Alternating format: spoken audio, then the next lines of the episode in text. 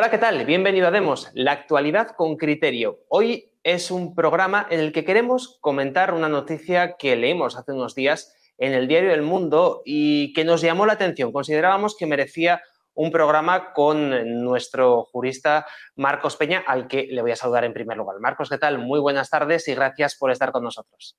¿Qué tal, Javier? Encantado. Mucho tiempo sin verte, pero encantado. La verdad es que sí, la verdad que mucho tiempo sin coincidir en un programa. Es un gusto además estar con, Marcos porque el tema que traemos es muy interesante y yo creo que es la mejor persona que tenemos en Demos para poder comentarlo. Están viendo en imágenes la noticia del mundo que dice lo siguiente.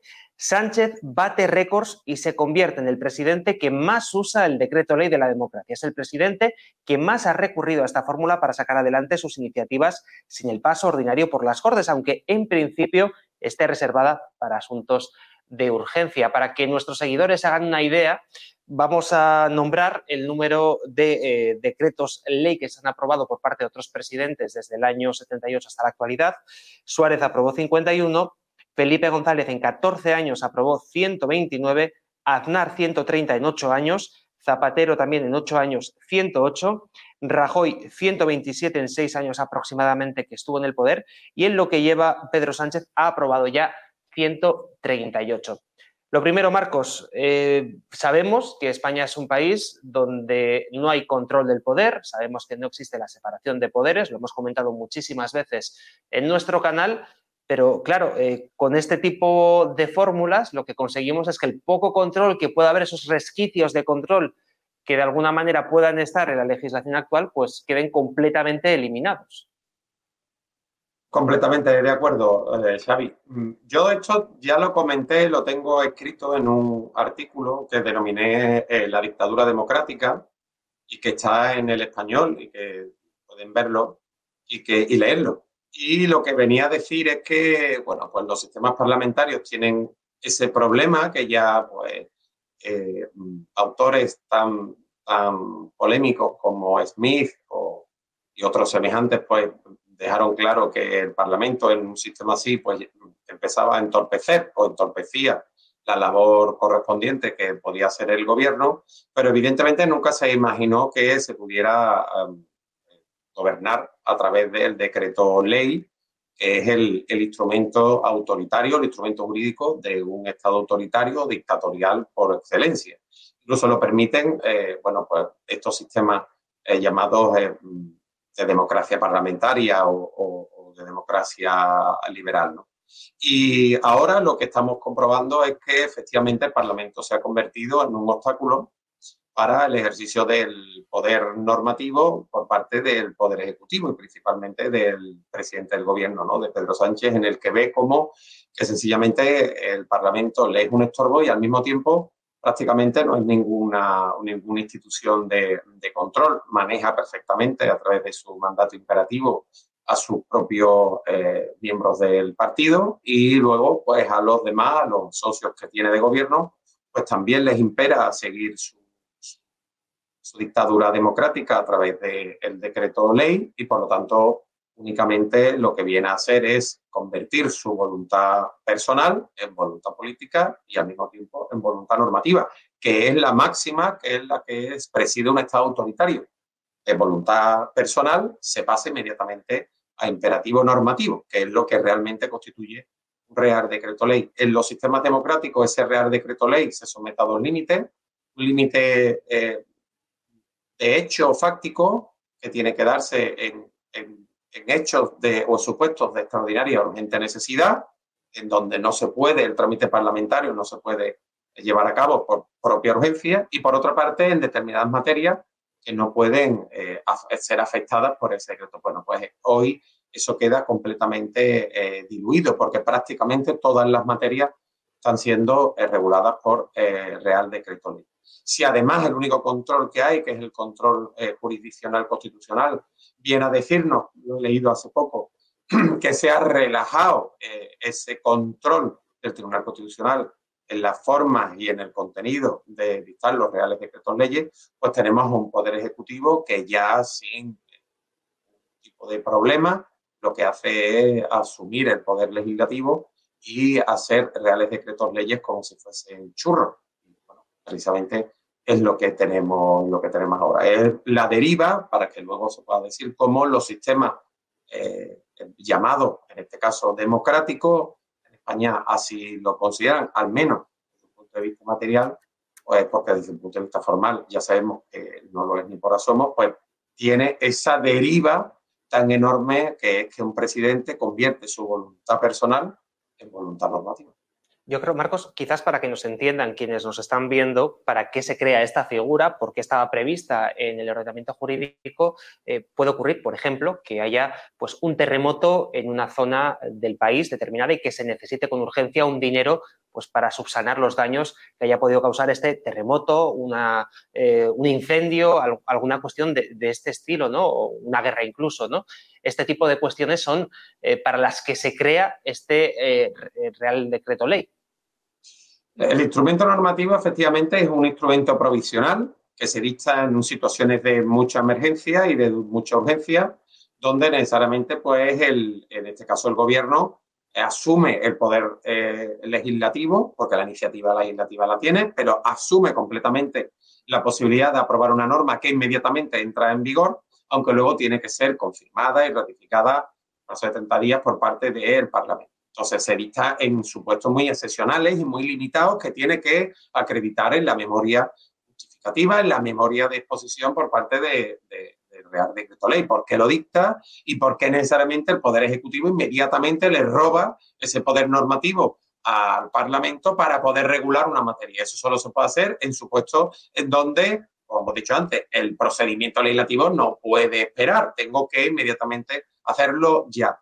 El otro día leía una resolución del Tribunal Constitucional sobre la constitucionalidad de un Real Decreto Ley en relación a la norma que había eh, dictado el Gobierno en materia de igualdad y decía que eh, la igualdad no, eh, en la igualdad no cabía dilación alguna, decía el, el, tribunal. Era necesario, era imperioso que se evitara esa dilación porque la igualdad era necesariamente algo que tenía que regularse de manera inmediata, ¿no? El Constitucional hablando ya de, de esta manera, ¿no? Bueno, pues, mm, ¿qué es lo que ocurre?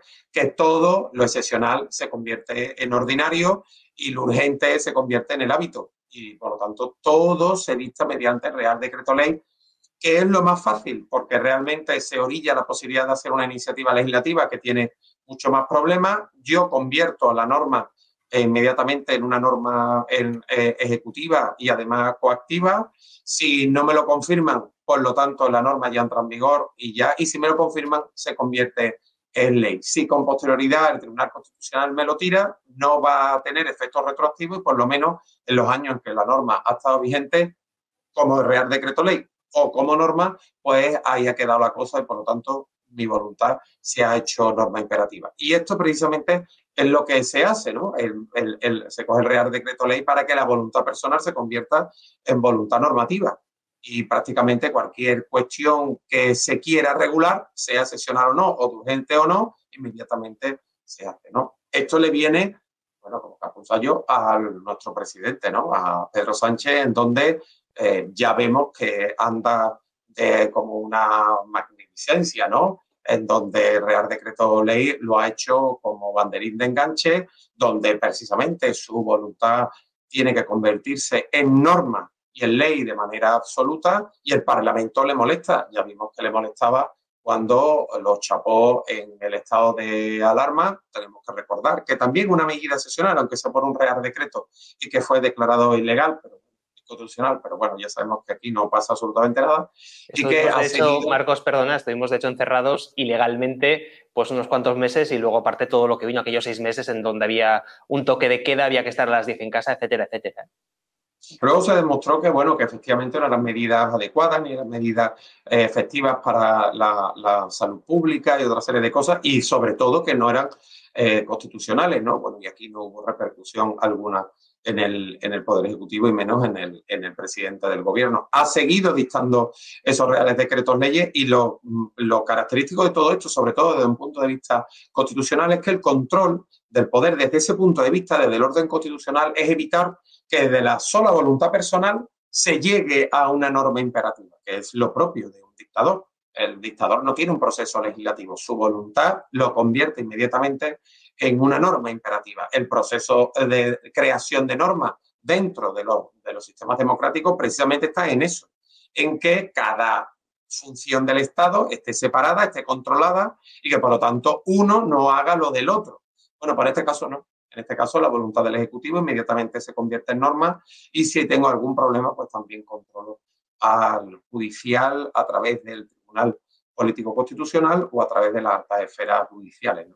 Bueno, mm, es evidente que lo que hay es una palmaria constancia de que no hay ninguna separación de poder. Vivimos en un monismo institucional donde el Ejecutivo ya es legislativo y, por supuesto, también es judicial. Ya es que ni se guardan las formas. No decías al inicio de este programa, Marcos, que bueno, ya estamos dando pasos agigantados hacia eh, un régimen totalitario. Y lo cierto es que vemos que la oposición, que en teoría, y, haciendo como que nos creemos ¿no? que vivimos en una democracia, debería de estar dando caña por el lado opuesto, ¿no? En este caso sería la derecha, porque es quien está en la oposición, pero bueno, eh, aunque hubiera sido al revés, ¿eh? porque lo comentábamos a micrófono cerrado, que cuando este mismo procedimiento lo hacía Rajoy era la izquierda la que estaba dando cancha y, por la derecha se hace cuando lo hace la izquierda, ¿no? Pero a lo que voy es que tampoco hay eh, una protesta mm, fuerte por parte de la oposición y esto de alguna manera también nos da indicios de hasta qué punto está llegando este régimen a una podredumbre ya que apesta eh, a unos niveles insospechados hace no tantos años. Bueno, el sistema da para eso. Por eso no se protesta por parte de los que están en el banquillo contrario, porque en el momento que accedan harán algo similar y por lo tanto el problema no solo es una cuestión personal, sino que el sistema permite esa utilización abusiva de los reales decretos leyes utilizando conceptos jurídicos indeterminados, aunque el Tribunal Constitucional en los años 80 dejó muy claro cuáles eran los límites fácticos que podían utilizarse. Esto se ha ido diluyendo, diluyendo, diluyendo, diluyendo y el Real Decreto Ley se ha convertido en la fuente primaria del derecho eh, español y por lo tanto cualquier partido de gobierno lo va a utilizar para derogar pues, todas las normas que estuvieran anterior para modificar las que estén con una cuestión, pues bueno, pues, con una situación indeterminada en la que es la oportunidad la que rige todo el proceso. Por eso no hay ese, cuando no hay esa, esa crítica de la que hablábamos, y porque sencillamente el sistema lo incentiva, incentiva que cada vez se utilicen más, ¿no? Con la idea de Ucrania, con la idea de la crisis económica, con la idea todo eso va a golpe de martillo y por lo tanto lo que tenemos es un reguero de reales decretos leyes que es imposible, imposible pues, que los juristas podamos atender absolutamente todo, porque además en un real decreto ley modifican no sé cuántas normas, mm, dictan y meten no sé cuántas disposiciones y es imposible que se pueda tener una mínima estabilidad jurídica y por lo tanto seguridad jurídica, ¿no? que eso es otra de las cuestiones que habría que hablar, ¿no? El orden jurídico, la estabilidad jurídica que tiene el Estado español, que es prácticamente nula. Hoy hay una norma vigente, mañana se modifica y pasado se deroga y no sabemos qué ocurre con las situaciones nacidas bajo el árbol de esa norma. Por lo tanto, esto única y exclusivamente lo que viene a traer es un caos jurídico enorme, en donde no sabemos qué es lo que está en vigor y qué no, y qué, por qué norma se rige o por qué no. Mañana un viernes por la tarde o incluso fines de semana nos encontramos publicaciones de reales decretos leyes que dicen las cosas más dispares y que se viene a decir que, bueno, era una situación de urgencia y que por lo tanto la han dictado. Un problema caótico jurídico que lo que viene a dar lugar es a lo que yo comenté, ¿no? Ya hace tiempo, ¿no? Tenemos, estamos incrustados en una dictadura democrática. El sistema que se pretende como, como democrático, como de control del poder por supuesto, no hay ninguno y lo que existe es una función eh, motora de creación de normas por la sola voluntad personal del presidente del gobierno. Por eso nosotros defendemos tanto no solo la separación de poderes, sino también la figura del diputado de distrito. Ya sabéis que hemos realizado un estudio, estáis viendo la página web demoslibertad.com, donde podéis acceder a, nuestra web y conocer qué es el diputado de distrito y por qué lo defendemos tanto. Marcos, yo recuerdo en una charla que decías que no solucionaba ningún problema como tal el diputado de distrito, pero que sin él no se puede solucionar ninguno. Es decir, todo este guirigay jurídico que se nos monta con este sistema que estamos padeciendo, pues eh, no se puede solucionar si no tenemos separación de poderes o diputado de distrito, ¿no? que son las dos piezas claves para poder empezar a romper este régimen totalitario al que estamos yendo lamentablemente poco a poco. Pues completamente de acuerdo, así es, ¿no? Si no tenemos esas funciones de separación, de división y de equilibrio, y si no tenemos la posibilidad de controlar a nuestros diputados, que se supone que nos tiene que representar y que tiene que llevar los intereses de nuestra comunidad a las instituciones, pues no tenemos un sistema democrático formal, no tenemos posibilidad, porque la idea no solo nombrarlo, sino tener la posibilidad de instituirlo, ¿no? tener la capacidad y la potestad de instituirlo. ¿no? Lo hablábamos en todas las jornadas que hemos hecho, ¿no? a todos se le han llenado la boca con ese palabra, ¿no? que es el empoderamiento, ¿no? el empoderamiento eh, eh, de la ciudadanía. El empoderamiento solo está en una sola, sola cuestión, en la posibilidad de que podamos revocar eh, al político, al diputado, en ese momento nos representa, porque consideremos que no lleva nuestros intereses como eh, debe hacerlo. Esa es la única manera donde se empodera la ciudadanía. No se mienta nadie, no hay otra, no es una cuestión de designación, es una cuestión de revocación. El, el, poder tiene que temer, efectivamente, tiene que temer la posibilidad de que la ciudadanía pues lo deponga, porque no lo ha hecho bien, no, no, no, con eso no se crea ninguna inestabilidad. Lo que se crea realmente es la honestidad y la transparencia en el ejercicio del poder, a fin de que el que está ahí puesto, bien porque nosotros queremos ponerlo, nos rindan cuenta eh, cada vez que se lo pidamos, cada vez que está ahí, ya que son meros delegados de lo que se supone es el poder de la ciudadanía, ese poder llamado soberano. Si no tenemos esa capacidad de revocación, no solo de nombramiento, sino de revocarlo, lo que tenemos simplemente es un cheque en blanco y la única capacidad de indignarnos eh, cada vez que, eh, cada vez que nos hagan, que nos hagan algo. No ayer veía una entrevista a Tino Galván que decía que los políticos tienen que tener los bolsillos de cristal. No, eh, los bolsillos no los tienen que tener de cristal, los tienen que tener del tejido correspondiente. Lo que tiene que ser del cristal es el mandato y cuidarlo mucho, porque si el, mandato no se utiliza debidamente y si no es muy delicado eh, por parte de los políticos, de la clase política, de la clase gobernante, entonces se rompe y ese político tiene eh, que dejar paso a otro o tiene que desaparecer. Lo que tiene que ser de cristal, lo que tiene que ser transparente, precisamente es ese mandato. Y eso es lo que se tiene que cuidar, no se tiene que cuidar bolsillo alguno. Uno ya tiene que venir educado de casa y con la moral bien puesta. No lo tiene, lo tiene que poner cuando ya está en las instituciones. En ese momento ya está.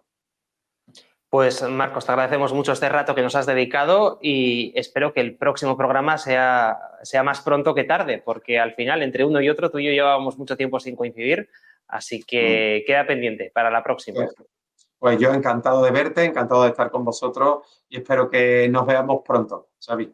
Un abrazo enorme. Muchas gracias. Pues nosotros cerramos aquí el programa. Como siempre te decimos, si te ha gustado el vídeo dale al like, compártelo por todas partes y, por supuesto, accede a nuestra página web demoslibertad.com y conoce la separación de poderes y el diputado de distrito, sobre todo el diputado de distrito, ese estudio que hemos realizado, que han realizado nuestros colaboradores, eh, tanto Jesús Murciego eh, como Pedro Gallego, también eh, la parte jurídica que le hicieron aquí presente Marcos Peña y José Luis Escobar. Un estudio interesantísimo para conocer esa herramienta de control del poder que evitaría males como este del que hemos hablado hoy en el programa. Nos vemos próximamente aquí en Demos.